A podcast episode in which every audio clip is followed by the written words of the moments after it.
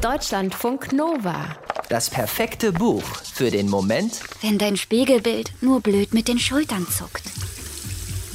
Du musst hier nicht sein, denkt Ali. Du hast plötzlich in einem Auto gesessen, auf dem Beifahrersitz neben einem fremden Mann. Und jetzt bist du hier. Ali starrt sich im Spiegel an. Ein Gesicht starrt böse zurück. Ali ist fertig. Der Spiegel hängt auf einem Klo, in einem Club, irgendwo in einem Haus, in einer Nebenstraße in Istanbul. Mustafa hat sie hierher gefahren. Mustafa ist ein Freund von Alis Onkel Jamal, der eigentlich gar nicht ihr Onkel ist, aber sie liebt ihn trotzdem so sehr, als würden sie sich schon ein Leben lang kennen. Eine Frau neben Ali korrigiert ihr Make-up. Als sie ihren schwarzen Lippenstift herausholt und ihre Lippen damit anmalt, fragt Ali, ob sie sich den mal borgen könne. Die Frau ist großzügig, aber sie bereut es sofort. Statt sich selbst damit anzumalen, schreibt Ali mit dem Lippenstift große Buchstaben auf die weißen Kacheln der Clubtoilette. Da steht, Anton war hier. Ali heißt eigentlich Alissa und ist die Hauptfigur in Sascha Mariana Salzmanns Debütroman Außer sich. Als Mädchen trägt Ali ihre Haare lang, weil ihre Mutter und irgendwelche Tanten das so wollen. Sie trägt Kleider, aber nur, wenn sie dazu gezwungen wird, damit die Tanten sie nicht Lesbe nennen. Sie ist 16, als sie aus der Berliner Wohnung ihrer Familie flüchtet, gerade erst 20, als sie die Stadt verlässt. Berlin ist kein Zuhause und wird es auch nie sein. Alice Zuhause ist Anton, aber Anton ist weg. Eine einzige Postkarte gibt den Hinweis, wo er sein könnte. In Istanbul. Ob er dort noch immer ist, als die Karte vermutlich Tage, vielleicht sogar Wochen später nach dem Versenden in Berlin ankommt, weiß Ali nicht. Sie muss es trotzdem versuchen. Sie muss nach Istanbul fliegen und ihren Bruder suchen. Ali war ein kleines Mädchen, als sie gemeinsam mit ihrem Zwillingsbruder Anton, mit ihren Eltern, dem Großvater und zwölf Koffern 36 Stunden lang im Zug von Moskau nach Berlin gefahren ist.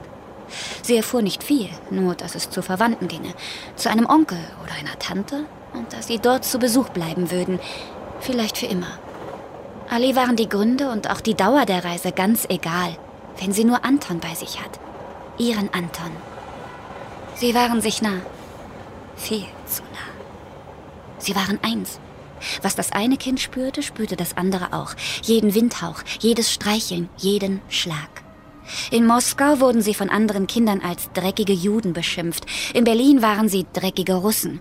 Dass es nicht von Vorteil sein würde, Deutsche darüber aufzuklären, dass man nicht nur Russe sei, sondern auch Jude, das war ihnen nicht klar. Es war eigentlich auch nicht so wichtig, was andere über sie dachten. Wichtig war nur, dass sie zusammenblieben. Jahre später verlieren sich Anton und Ali aus den Augen, lassen sich treiben kommen sich näher und entfernen sich wieder voneinander, bis zu dem einen Abend, an dem sie sich endgültig verlieren. Sie hängen zusammen rum.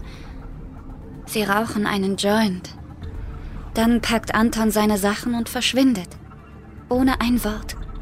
Ohne Ali. Er war weg. Wer aber war sie jetzt? Ohne Anton.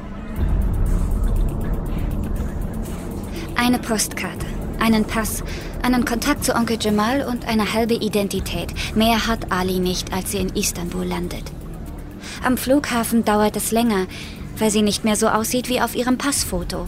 Ihre Haare sind jetzt ganz kurz. Sie trägt einen Männerpullover, Hosenträger und Stiefel. Jamal holt sie ab und wundert sich nicht. Er behandelt sie, als wäre alles gut. Er stellt keine Fragen, und erzählt ihr von sich. Ali liebt ihn dafür. Und Wochen später organisiert er die Autofahrt mit anschließendem Besuch in einem Club für sie. Vielleicht ist Anton dort. Ali weiß es nicht. Ali weiß so wenig. Eines aber ist plötzlich klar. Ali ist kein Mädchen. Ali ist nicht mehr die Alte. Ali ist jetzt der Neue. Deutschlandfunk Nova